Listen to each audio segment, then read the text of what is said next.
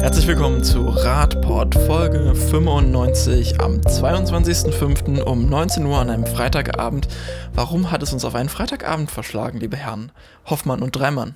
Ähm, ich hatte am Dienstag äh, wichtiges, also wichtiges zu tun. Ich bin, um es klar und deutlich zu sagen, nicht pünktlich aus dem Büro gekommen und ähm, ja, deswegen konnte ich äh, einfach nicht pünktlich zum Podcast da sein. Äh, deswegen hatte ich um Verschiebung gebeten. In dem sind wir natürlich gerne nachgekommen. Ja, mit Eintrag ins Muttiheft, das haben wir ja früher schon mal geklärt, ne? Mit Martins dauerhaften Abwesenheitsfolgen früher. Naja, diesmal war es ja keine Reise oder so, es war einfach äh, schwierig. Gut, aber es ist ja geklärt, heute Abend habe ich Zeit und ähm, ja, ich freue mich drauf. Wir haben ja einen, wieder einen bunten Strauß von interessanten Themen hier zusammengesucht. Und ähm, ja, können wir eigentlich auch. Steigen wir doch direkt mal mit dem ersten ein. Das hat uns ja jetzt, sind wir jetzt schon fast schon spät dran, weil das läuft ja jetzt schon praktisch seit wir die letzte Folge aufgenommen haben.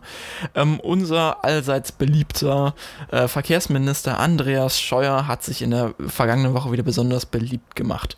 Beziehungsweise ähm, ist zumindest in den Schlagzeilen gewesen. Wir haben ein Jahr lang über die STVO geredet, bis sie dann nicht durch war und dann dachten wir, naja, jetzt ist sie ja nicht durch, wir können über andere Themen reden. Tatsächlich nicht mal einen Monat nachdem sie jetzt tatsächlich gilt, ähm, reden wir schon wieder über die SDVO. Warum, Martin? Äh, warum?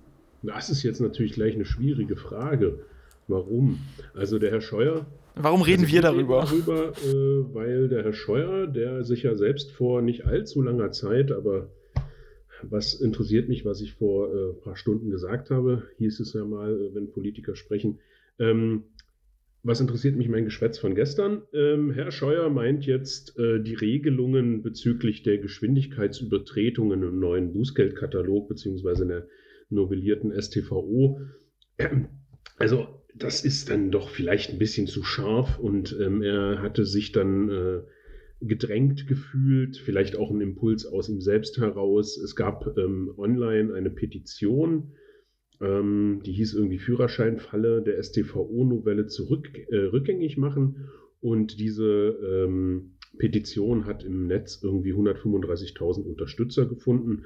Und das war natürlich Aufgabe genug oder Motivation genug für den ähm, Herrn Scheuer zu sagen, also, also wenn da jetzt 135.000 Menschen ähm, äh, dagegen mobil machen, dass wir hier die Regeln verschärfen, das, da müssen wir dann nochmal wirklich drüber reden. Und äh, er hat dann so Begrifflichkeiten verwendet, äh, dass äh, die Regelung äh, oder Regelungen teilweise unverhältnismäßig seien. Also man, man, muss sich immer vor Augen halten, sein Ministerium hat die äh, ganze Sache geleitet, natürlich mit Experten, die da beraten haben. Aber es kommt aus seinem Ministerium und dass dann der Minister anfängt darüber zu sprechen, bestimmte Regelungen in dem Gesetz äh, seien unverhältnismäßig. Das äh, ist dann schon sehr verwunderlich, wenn man dann noch im Hinterkopf hat, dass er vor einiger Zeit ja meinte, er sei jetzt ja auch der ähm, Fahrradminister. Ähm, dann äh, kommt man entweder vor Lachen nicht mehr in Schlaf oder man, man das ist, stößt einem sauer auf oder also alles gleichzeitig.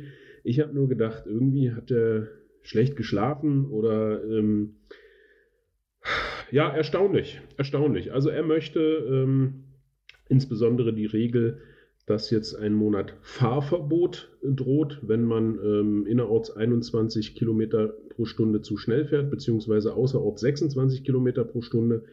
Das ist eben, das geht gar nicht. Und ähm, ja, wie jetzt die, seine weiteren Schritte äh, sein werden, weiß ich nicht ganz genau.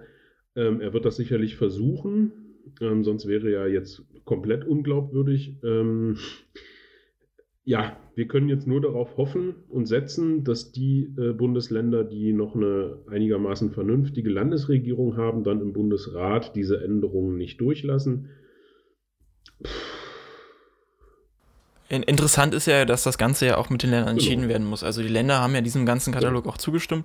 Da kamen, glaube ich, auch die strengeren ja. äh, Regulierungen, die, ja. über die wir jetzt gerade reden, auch mit rein. Also die Mehrheit der, der Länder hat damals genau. im Bundesrat dafür zugestimmt und müssen auch bedenken, SDVO, das ist, das kam jetzt auch so im Dialog mit hoch, das sei jetzt irgendwie sowas, was man während Corona irgendwie durchgewungen hat. Das ist ja jetzt schon ein Prozess. Wie gesagt, wir haben über ein Jahr lang darüber berichtet, der hat sich jetzt auch hingezogen und da waren super viele Menschen daran beteiligt. Natürlich auch, wenn man, wenn man sich mal die Presseberichte dann so durchliest, wir kommen ja gleich noch äh, auch für, zur Presse hier äh, in, unser, in unserem Bundesland. Ähm, was da an Begrifflichkeiten verwechselt und falsch verwendet wurde. Also aus dem Fahrverbot ein Monat ist dann gleich die Führerscheinentzug und das Schreddern des Führerscheins geworden. Und da kochten die Emotionen gleich wieder hoch, wo ich mir gedacht habe, also tut mir leid, wir haben jetzt wirklich über ein Jahr, du hast es gesagt, darüber diskutiert. Expertinnen und Experten haben ganz klar festgestellt, dass das notwendig ist, um einfach die äh, aus Gründen der Verkehrssicherheit, aus Gründen der Sicherheit der Menschen, die sich im Verkehr bewegen. Und dann stellt sich dieser Minister dahin und mal, ah, das ist ja unverhältnismäßig. Das muss man sich mal vorstellen. Ja, der, der Punkt ist ja der, was den meisten ja nicht klar ist, man muss die Zahlen mal übersetzen. Ja? Also wir reden davon innerorts 21 km/h zu schnell, bedeutet ja, dass äh, inklusive Toleranz wir schon mal von 24 km/h reden. Ja? Äh, und das würde in einer 30-Zone bedeuten, dass jemand mit 54 Kilometern pro Stunde durch diese 30-Zone fährt und dafür einen Monat den Führerschein entzogen bekommt, um darüber nachzudenken, ob das jetzt so richtig und sinnvoll war. Weil es gibt ja einen Grund, warum da 30 ist. Und wenn man sich dann die Argumentationen, die da an den Tag gelegt werden, ansieht, muss man schon sagen, das ist schon sehr, sehr Hanebüchen, weil es kann doch wohl nicht so schwer sein, sich an diese Begrenzung zu halten. Es gibt ja auch diese nette Grafik vom VCD, äh, wo mal aufgezeigt ist, wann das Fahrzeug steht, bei 30 und bei 50. Und äh, wo es bei 30 steht, äh, fährt es mit 50 noch ungebremst dran vorbei. Also an der Stelle. Ähm, und das sind Dinge, die darüber entscheiden, ob jemand äh, schwer verletzt wird oder sein Leben verliert äh, im Straßenverkehr.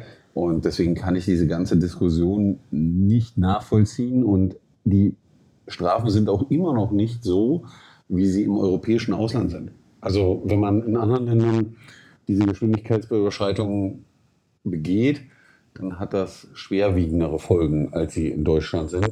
Und im Endeffekt gibt es ja eine ganz, ganz einfache Lösung. Niemand muss seinen Führerschein verlieren oder abgeben, sondern er kann einfach vernünftig fahren und dann verliert er seinen Führerschein auch nicht. Also ja? für mich persönlich äh, war eigentlich das, das i-Tüpfelchen an dieser ganzen schwachsinnigen Diskussion, ähm, als ich ein, äh, den Artikel zum Thema ähm, in der hiesigen Volksstimme gelesen habe, ähm, wo eben auch wieder Leute, die meinten, sie müssen jetzt unbedingt etwas dazu sagen, sich zu Wort gemeldet haben.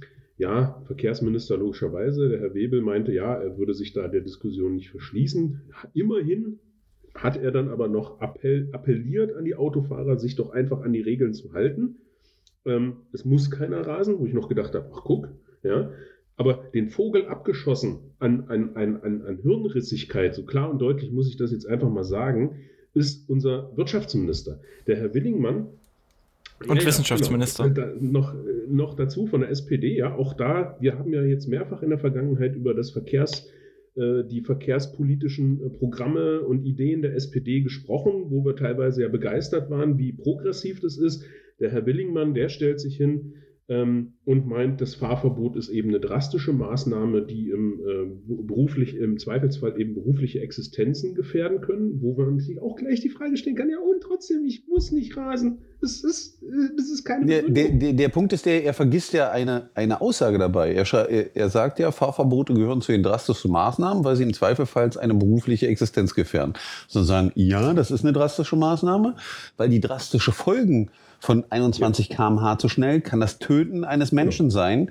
Und das ist, glaube ich, drastischer ja. als äh, ein Problem mit seiner ja. beruflichen Existenz zu haben. Und im Regelfall hat der oder diejenige gar keinen Einfluss darauf, dass drastisch ja. in ihr Leben eingegriffen wird. Im Gegensatz zu dem, der das Auto führt, der hat Einfluss auf das Thema. Der braucht nämlich nicht so viel Gas genau. geben und kann ganz entspannt fahren. Passiert das aber, nämlich nicht. Aber der, das i-Tüpfelchen war dann wirklich, dass er meint, es muss die Verhältnismäßigkeit gewahrt werden und dass er äh, kritisiert dann, äh, diese verschärfte Verkehrsordnung wäre übers Knie gebrochen worden.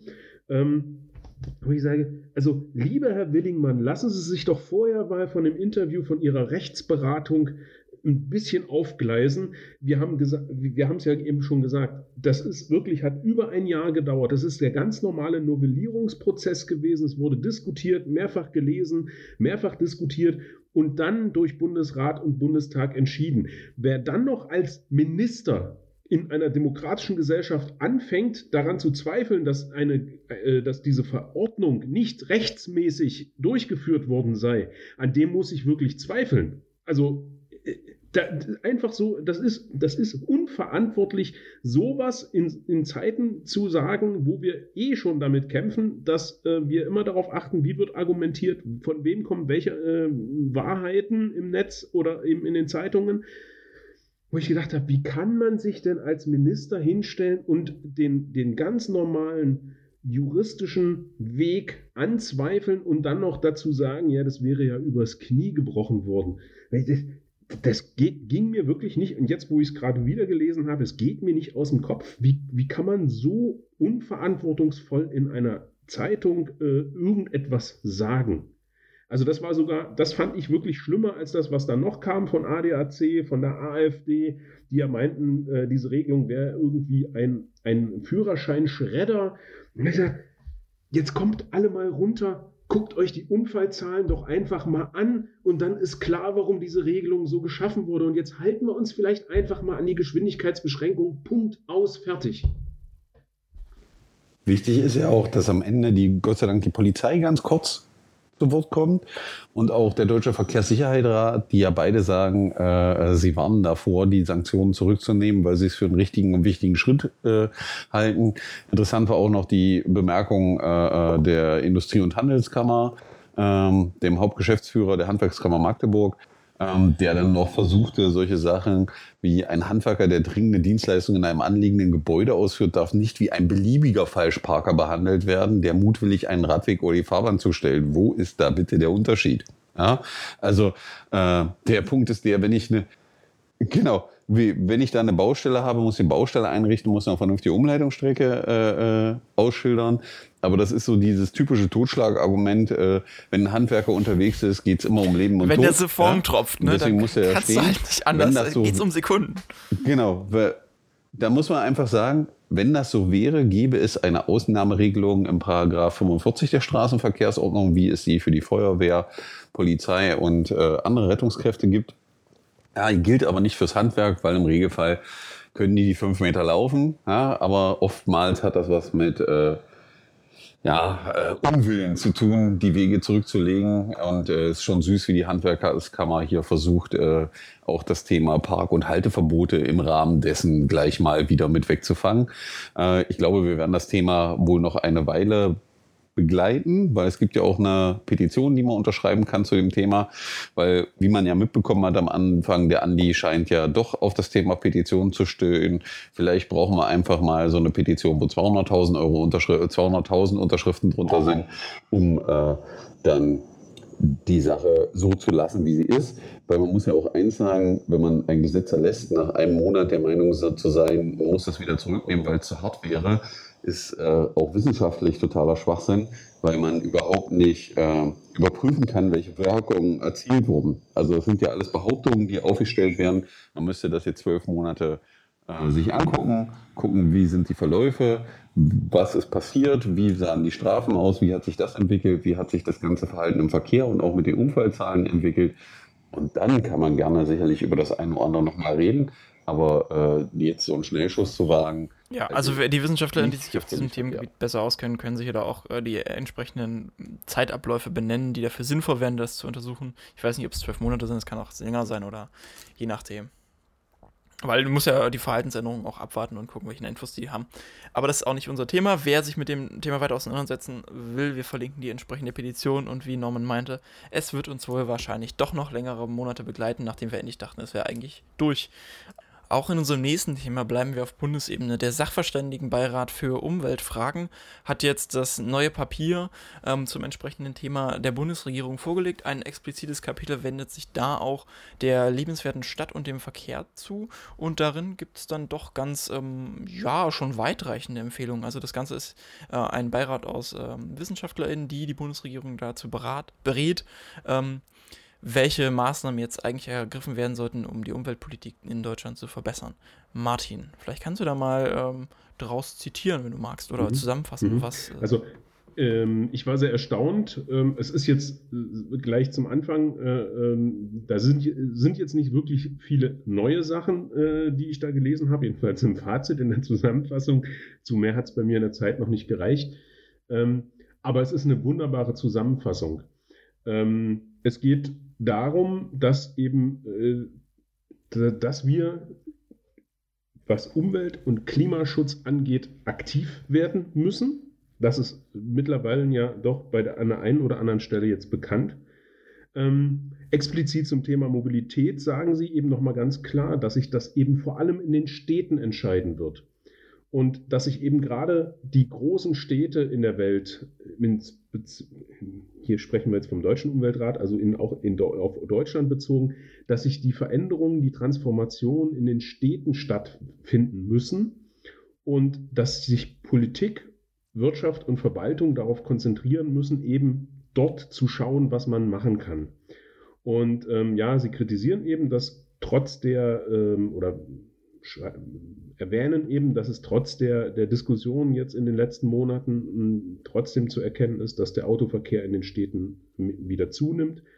Obwohl ja nun schon seit mehreren Jahren in, in, in, in tausenden Papieren immer die Förderung des Umweltverbundes, das heißt also ÖPNV, Fuß- und Radverkehr, ähm, gefordert wird und, und, und gelobt wird und hervorgehoben wird, aber wenn man dann auf die Straßen guckt, wenn man sich den Verkehr in den Städten anguckt, dann ist es eben nicht so, sondern dann ist es eben so, dass er weiter zunimmt.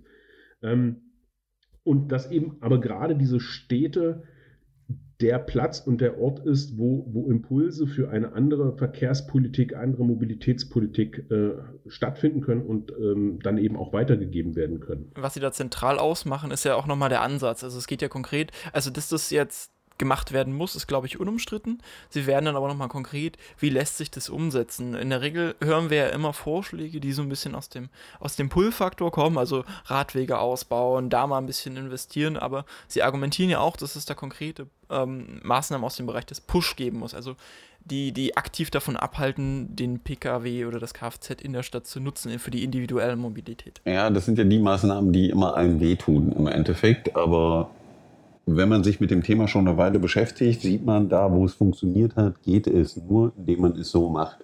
Ja, ich sage zum Beispiel London City Maut, äh, wo man eben äh, Geld dafür nimmt, wenn ähm, Leute mit ihrem Auto in die City fahren. Ähm, man sieht es in den Städten der Niederlande, wo man eben angefangen hat, äh, das Autofahren unattraktiv zu machen an manchen Stellen und dafür zu sorgen, dass man mit dem ÖPNV, mit dem Rad oder zu Fuß schneller ist, was dann zu einem Umstieg führt. Weil aktuell ist es so, durch die Auslegung dessen, wie man Städte die letzten 40 Jahre geplant hat, ist man im Regelfall oftmals mit dem Auto schneller. Und jetzt wundert man sich, dass die Leute für einen Kilometer das Auto nehmen. Ja, und das muss eben ganz stark passieren, dass es unattraktiv wird, dieses Verkehrsmittel zu nehmen und attraktiver wird, ein anderes Verkehrsmittel zu nehmen.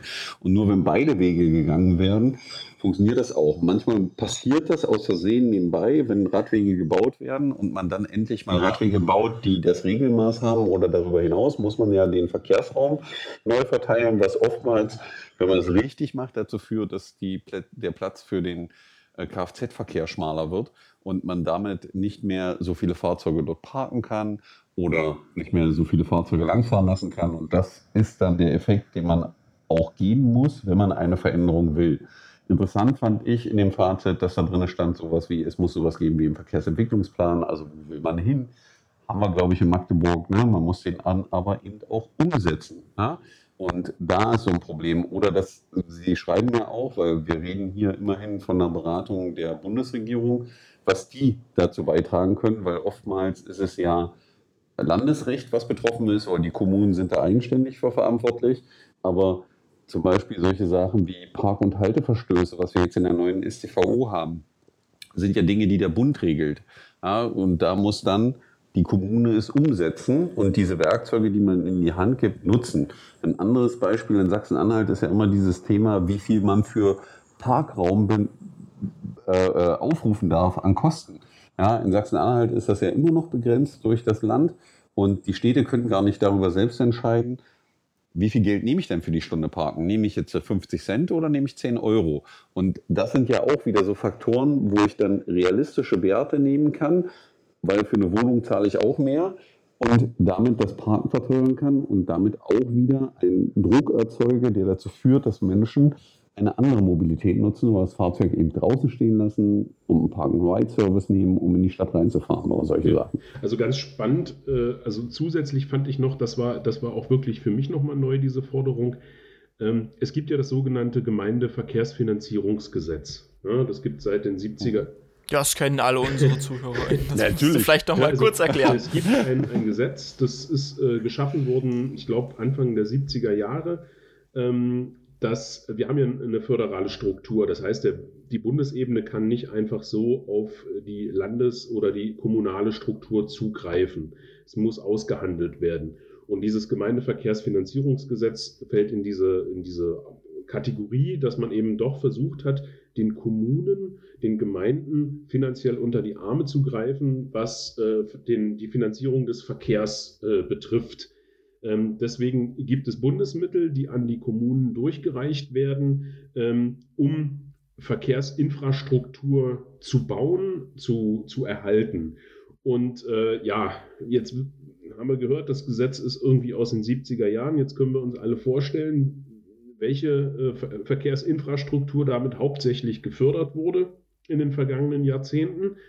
Und die Forderung des, der Gutachter die sagt jetzt ganz klar und deutlich, diese Mittel müssen aufgestockt werden und diese Mittel sollten nur noch für ÖPNV ausgegeben werden und für den Erhalt der vorhandenen Infrastruktur. Das heißt also, nee, keine neue äh, Umgehungsstraße oder Ausbau auf, äh, von zwei auf vier oder was weiß ich spurig, sondern wir erhalten das, was wir an Infrastruktur da haben. Das heißt, wir, wir, wir frieren den Zustand ein und finanzieren hauptsächlich oder überwiegend nur noch den ÖPNV. Radverkehr, Fußverkehr wird nicht nochmal extra erwähnt, äh, das müsste man dann jetzt schauen, aber diese Forderung war für mich jetzt zu diesem Zeitpunkt wirklich neu, ähm, wo ich gesagt habe, ja natürlich, na, das ist auch das Mittel. Also häufig sehen wir das, was wir draußen an Infrastruktur sehen, ist natürlich auch das, wer wie viel Mittel zur Verfügung hatte und dann gab es eben für den Straßenbau eben mehr als für den ÖPNV und das Ergebnis sehen wir jetzt. Und von daher ist, bin ich mal gespannt, ähm, wie, wie, jetzt dieses Gutachten dann aufgenommen wird. Und ähm, ja, sehen wir mal.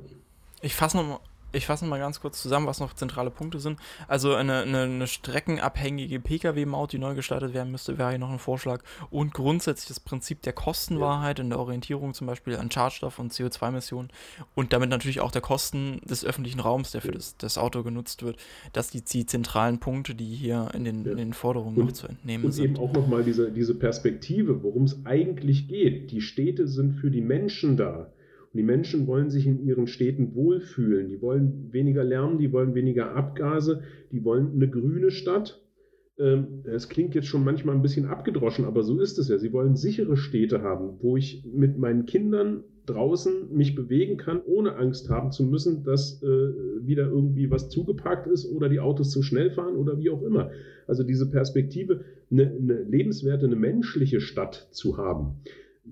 Was mir gerade noch einfällt, was ich spannend fand, waren da ja, äh, dass einige ADFC-Papiere, also die vom Bundesverband herausgegeben wurden, als äh, in der Literatur als, als Quelle mit angegeben wurde. Also das äh, zeigt, es funktioniert, die Lobbyarbeit und das, was die Bundesebene des ADFCs da ähm, erarbeitet an Papieren und Stellungnahmen, das wird auch gelesen und gehört. Also das fand ich noch äh, nebenbei ganz positiv. Ja, jetzt schauen wir mal, wie das Ganze aufgenommen wird ne, und wie es äh, verarbeitet wird.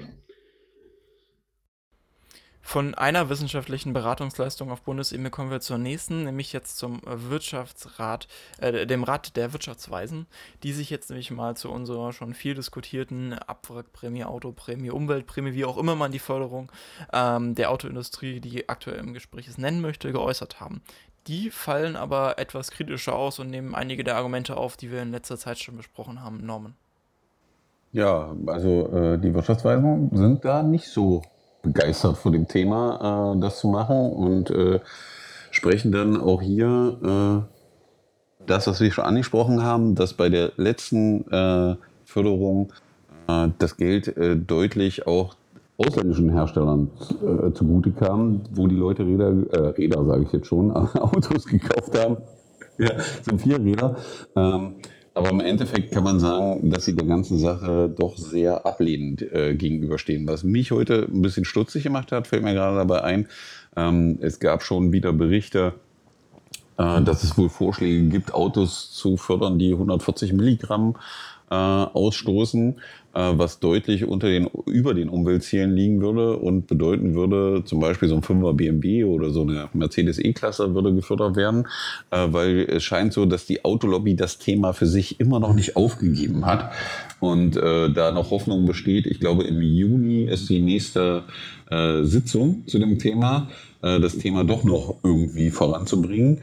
Ähm, aber ich hoffe doch, dass irgendwann mal die Vernunft einsetzt, wenn selbst, also man könnte ja jetzt uns vorwerfen, dass wir da nicht so an Wirtschaft interessiert sind und am Wohl des Landes und was was alles nicht kommt, weil wir da die, die Arbeitsplätze nicht sehen. Aber wenn die Wirtschaftsweisen sagen, dass das keinen Sinn hat, wenn man diesen Weg geht, dann sollte man doch hoffentlich mal auf Regierungsseite aufwachen und sagen, okay, wir lassen das jetzt mal.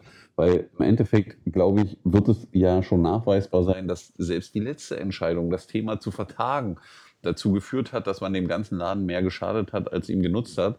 Weil alle warten jetzt auf die Entscheidung, ob es eine Förderung gibt oder nicht, weil wer sollte jetzt ein Auto kaufen gehen? Ja, also selbst wenn jemand ein Fahrzeug braucht, ja, wird das jetzt nicht kaufen, weil er sich sagt, pass mal auf, vielleicht in anderthalb, zwei Monaten gibt es eine Prämie, dann warte ich doch damit. Und das sind, ist nur Verschiebe, Rites und Aufschieben und äh, die Kurve an der Stelle, Stelle höher machen, aber danach fällt sie umso mehr ab. Ähm, ich glaube, was viel, viel wichtiger wäre, wäre das Thema, wie stellen wir diese sicherlich für uns Deutsche wichtige äh, ähm, Wirtschaftskraft neu auf? Also wie schafft man es auch in Zukunft, das Thema Mobilität aus Deutschland herauszudenken und es weltweit exportieren zu können. Ich glaube, das sind die viel wichtigeren Fragen, mit denen wir langfristig Geld verdienen, anstatt weiter auf das Alte zu setzen und sich nicht weiterentwickeln wollen. Also das, was mich an diesem kurzen Artikel wirklich interessiert hat, ist diese, diese, diese für, für mich daraus ablesbare äh, Machtverschiebung. Also ich beschäftige mich jetzt nicht tagtäglich mit den Wirtschaftsweisen, aber ähm, dass der, der Vorsitzende ganz klar und deutlich sagt, die Regierung dürfe dem Druck einzelner Branchen nicht nachgeben. Äh, das deutet doch, das sollten sich die Chefs von VW, Mercedes und wie sie alle heißen, doch nochmal äh, überlegen. Das deutet für mich ganz klar darauf hin, dass sie immer noch nicht verstanden haben, dass sich die Machtverhältnisse verschieben. Wir belassen es bei dem Thema. Wir werden es sicher auch noch weiter thematisieren, wenn dann es in nächster Zeit da nochmal neue Entwicklungen zu gibt. Vielleicht ist es nächsten Monat dann auch endgültig vorbei, aber ich glaube noch nicht so ganz daran. Wir kommen jetzt zu äh, neuen Erkenntnissen. Es geht um den Fahrradhelm. Im letzten Jahr sehr kritisch, sehr viel diskutiert worden. Eine äh, Kampagne des Bundesverkehrsministeriums unter dem äh, bekannten Titel Looks Like Shit But Saves Lives. Sehr beliebt vom ähm, bekannten äh, Verkehrsminister Andreas Scheuer präsentiert in Kooperation mit der, ich glaube, Pro7 Sat1 Produktion ähm, Germany's Next Topmodel hat ein bisschen was für Rohre gesorgt in der sexistische Kampagne zum Helmtragen. Norman kann uns erstmal die Zahlen vorstellen. Tragen die Menschen denn jetzt mehr Helme oder eher weniger? Also äh, äh die Helmtragequote hat sich verdoppelt äh, im Endeffekt. Das heißt, wir ähm, sind von 8 auf 14 Prozent und bei den 17- bis 21-Jährigen und bei den 22-Jährigen bis 30-Jährigen von 8 auf 18 Prozent. Hat man das verdoppelt? Äh, die Bast freut sich hier, dass das passiert ist. Gerade das Thema Helm ist ja ein, ja, gerade in der Fahrer-Community hart kommuniziertes Thema. Ja, also äh, sobald das Thema Helmtragen aufkommt, endet das im Regelfall gleich in einer Diskussion. Die einen, die sagen, äh, das ist ganz, ganz wichtig. Und die andere Seite, die sagt, lass mich in Ruhe mit dem Scheiß. Ja, ähm, wo man sagen muss, äh, was mich äh, interessiert hat an dieser Helmtragequote ähm, und was man im Zusammenhang sehen muss, ist, ist ja schön, dass 2019 die Helmtragequote sich verdoppelt hat. Äh, ich habe mich gerade intensiv mit dem Thema Unfallstatistik in den Jahren 2019 in Sachsen-Anhalt beschäftigt, für Magdeburg und Sachsen-Anhalt. Äh, komischerweise kann man dann nicht feststellen, dass deswegen die Unfälle gesunken sind. Und da muss man dann sagen, setzt man hier nicht auf das falsche Pferd. Ja, äh, weil wenn man in den Niederlanden oder irgendwo anders unterwegs ist, ist die Helmtragequote deutlich niedriger, aber die machen andere Dinge, die dazu führen, dass die Menschen mehr Rad fahren und, äh, und sicherer Rad fahren. Ähm, das ist schon ein bisschen kritisch. Ja? Und ich selber trage auch keinen Helm im Alltag, weil äh, ich glaube, dass das da jetzt nicht so viele Punkte bringt. Äh, fahre aber gerne mit Helm, wenn ich mich sportlich betätige. Genauso wenig wie ich im Auto einen Helm aufsetze, wenn ich normal damit fahre. Wenn ich mit einem schnellen Auto über Nürburgring fahre, würde ich auch Helm tragen. Ähm, das ist für mich immer so der Punkt, den man dabei sehen sollte. Und äh, ich glaube, hier nur auf die Helmtragequote und sich deswegen zu freuen, da hat man nichts gewonnen mit, außer einen Haufen Plaste produziert und Leute, die Helme gekauft haben. Aber äh, für die Verkehrssicherheit ist nichts getan worden, weil ein Helm verhindert nun mal keinen, keinen Unfall, sondern mildert die Folgen leicht ab. Ja, bestimmte Folgen. Also es gibt schon Argumente, genau. den teilweise zu tragen, aber er ist halt. Also er, er ist natürlich nicht eine Füllung. Eine Querschnittslähmung kriege ich in der Regel nicht durch den Helm verhindert. Ja. Ja genau. Und äh, das ist eben das, was so ein bisschen problematisch ist an der ganzen Diskussion immer wieder. Wir gucken mal, wie sich das weiterentwickelt. Ja, grundsätzlich aber eine Entwicklung, das zeigt, also kommt wahrscheinlich auch ein bisschen daher, dass jetzt viele Menschen aufs Rad umgestiegen sind, die das vorher nicht genutzt haben und die sich vielleicht dem Helm eher noch verbunden fühlen, als die bisher Genau, Radfahren. die kaufen aus Sicherheitsgefühlen, kaufen die sich einen Helm. Habe ich auch gemacht für den Stadtverkehr, als ich anfing Rad zu fahren, aber irgendwann ist der Helm weggeblieben. Okay, wir kommen zu unserem mal sehen, letzten. Wie viel, mal sehen, wie viele böse Nachrichten wir jetzt unter unserem nächsten Podcast haben. Das ist bestimmt eine spannende äh, Diskussion. Ja, es gibt halt, es gibt natürlich die, die sinnvollen Argumente. Es gibt die Unfälle oder Zusammenstöße oder wie auch Tragödien, wie man sie nennen möchte in dem Fall, wo der Helm natürlich das Leben gerettet hat, wo der seinen positiven Einfluss hatte. Aber das Problem ist, dass die äh, Bundesregierung, das Verkehrsministerium, was CSU geführt ist seit ja, über einem Jahrzehnt inzwischen, ähm, immer nur auf den Helm sitzt. Das ist ja auch schon damals, und ich glaube, genau. unter Ramsauer, diese Darth Vader-Kampagne mit dem Helm gewesen. Und ihre einzigen mhm. Maßnahmen mhm. Verkehrssicherheit für Radfahren sind halt Helm. Und darauf zu justieren, zu sagen, okay, wenn du einen Helm trägst, bist du sicher. Das ist halt nicht die, das ist halt nicht die Wahrheit. Das ist halt nur ein Teil davon. Es kann gewisse Unfälle abmildern und damit die Folgen davon abmildern. Aber es hindert nicht daran, dass man, dass man sicherer fährt. Das führt nicht genau. dazu. Es geht nicht an das Grundproblem. Genau. genau. Und damit belassen wir es dann jetzt auch. Der Verkehrsmix in unseren Städten. Wir reden erstmal nochmal über Anreize zum Fahrradfahren. Da gibt es jetzt nämlich einige Gründe dafür, egal ob man arbeitet oder studiert. Bei einigen Universitäten und ArbeitgeberInnen hat man jetzt die Möglichkeit, mit dem Radfahren noch Punkte zu sammeln und vielleicht ein paar coole Preise zu gewinnen. Wir reden über mit dem Rad zur Arbeit und die Academic Bicycle Challenge. Martin. Mhm. Ja, genau. Also zur, äh, wie war das jetzt? Academical Academic Bicycle, Bicycle Challenge. Acade äh, äh, ja, und du weißt schon, was ich sagen will. Mein Englisch ist ein bisschen eingerostet. Also ich, das machst du dann besser. Ich beschäftige mich mit äh, der gemeinsamen Aktion von ADFC und AOK. Wie in jedem Jahr, auch wenn dieses Jahr sehr besonders ist, äh, gibt es natürlich die Aktion mit dem Rad zur Arbeit. Das heißt, man kann sich ähm, registrieren, kann äh, zusammen in einem Team vom Büro oder von der, äh, von, ja, von, von der Abteilung oder wie auch immer oder aber eben auch allein ähm, mindestens 20 Tage mit dem Rad zur Arbeit fahren. Äh, man trägt dann diese, diese Sachen da ein, man kriegt pro, kann pro Monat in so solcher Sonderaktionen äh, Gewinne ähm, bekommen. Oder man kriegt eben hinterher, äh, ist man dann noch mal in so einer großen Runde dabei, wo es Gewinne gibt. Das Schöne ist definitiv, dass man sich eben innerhalb, ein, innerhalb eines Teams so ein bisschen gegenseitig pushen kann. Ähm, und es gibt zum Schluss dann eine Urkunde. Und dass man eben so und so viel Kilometer gefahren ist, dass man so und so viel CO2 eingespart hat. Das macht wirklich Spaß. Ich habe das jetzt in den letzten beiden Jahren leider immer nur mit einem Kollegen zusammen in einem Team gemacht, aber das war wirklich gut und das motiviert eben wirklich, wenn man sich dann gegenseitig sagt, du sag mal, äh, du hast jetzt bis aber die letzten zwei Tage nicht mehr gefahren, was ist denn los? Dann kommt der Kollege natürlich am nächsten Tag wieder mit dem Fahrrad, ist ganz klar. Das heißt, es ist einfach eine schöne Möglichkeit zu motivieren und auch daran zu, innern, zu erinnern. Und dann haben wir noch diese magische Zahl, die 20 Tage fahren. Das heißt also auch wirklich diese Motivation, mal 20 Tage durchzuhalten und sich daran äh, so ein bisschen eine, eine andere, an etwas anderes zu gewöhnen. Und wenn ich das richtig weiß, ist die Zahl derer, die da teilgenommen haben, in den letzten Jahren dann auch wieder gestiegen. Das heißt also, da kann ich nur empfehlen, mitzumachen. Das macht Spaß. ähm, motiviert. Und ähm, ja, zumindest bei meinem Kollegen kann ich sagen, hat es dazu geführt, dass er dann doch auch äh, äh, regelmäßig mit dem Fahrrad nach Ende der Aktion gefahren ist. Dann kam irgendwann der Winter, dann ist er nicht mehr, aber jetzt geht's wieder los. Also das ist schon eine coole Aktion und ich kann nur dazu einladen, wirklich mitzumachen. Ja, und über die Academic Bicycle Challenge können wir auch noch reden. Die startet genauso wie mit Rad zur Arbeit äh, in, weiten, in den meisten Universitäten Anfang nächsten Monats, also am 1. Juni.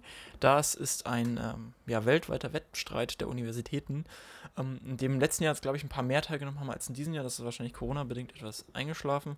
Aber da versuchen die Universitäten untereinander so viele Kilometer wie möglich zu radeln und dann wird es relativ zu den Studierendenzahlen oder Mitarbeitendenzahlen auch noch äh, ausgerechnet, welche Universität da gewinnt. Und seit letztem Jahr sind auch die beiden Magdeburger Universitäten dabei, die sogar relativ weit vorne dabei waren, also die Hochschule und die Otto von Gericke Universität. Es sind aber auch noch andere Universitäten aus Deutschland beteiligt, zum Beispiel die in Münster, in Düsseldorf oder in Karlsruhe und noch in weiteren Standorten. Halle hat es immer noch nicht reingeschafft, wenn ich das so richtig sehe. Vielleicht ist das immer noch eine Motivation, da jetzt auch mal mitzumachen. Ähm, aber da gibt es auch die Möglichkeit, im Team zu fahren und möglichst viele Kilometer zu radeln, um dann auch meistens uni-intern noch Preise zu abzustauben. Also du meinst, wir sollten jetzt nochmal hervorheben, dass die äh, Zuhörerinnen und Zuhörer in Halle, an der Saale, äh, sich vielleicht dann doch nochmal äh, vernetzen mit den Leuten, die da äh, Kontakt zur Uni haben oder zu, zu allen Hochschulen, die es ja gibt in Halle, äh, um da noch ein bisschen ähm, Motivation äh, zu bringen. Ähm, mir fällt gerade was auf. Ich bin heute Abend schon etwas unkonzentriert. Haben wir bei unserem ersten Gesprächsthema der STVO auch die Petition erwähnt? Ja, haben, ja, wir. haben wir. Haben wir. Gut, dann äh, wollte ich nur noch mal daran erinnern, es gibt also eine Petition, die werden wir verlinken, ähm, äh, bei der man sich jetzt äh, dafür aussprechen kann, dass die STVO bitteschön so bleibt, wie sie ist. Okay, also ihr habt Hausaufgaben, schaut euch die Petition an, ähm, lest das Umweltgutachten in den Teilen, da gibt es auch noch ein paar interessante Punkte, die wir nicht explizit besprochen haben. Da findet ihr noch ein bisschen äh, Datenlage dazu.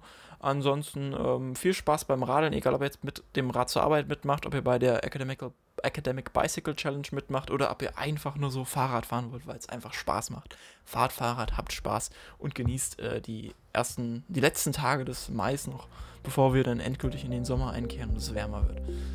In dem Sinne, tschö und bis nächste Woche. Dann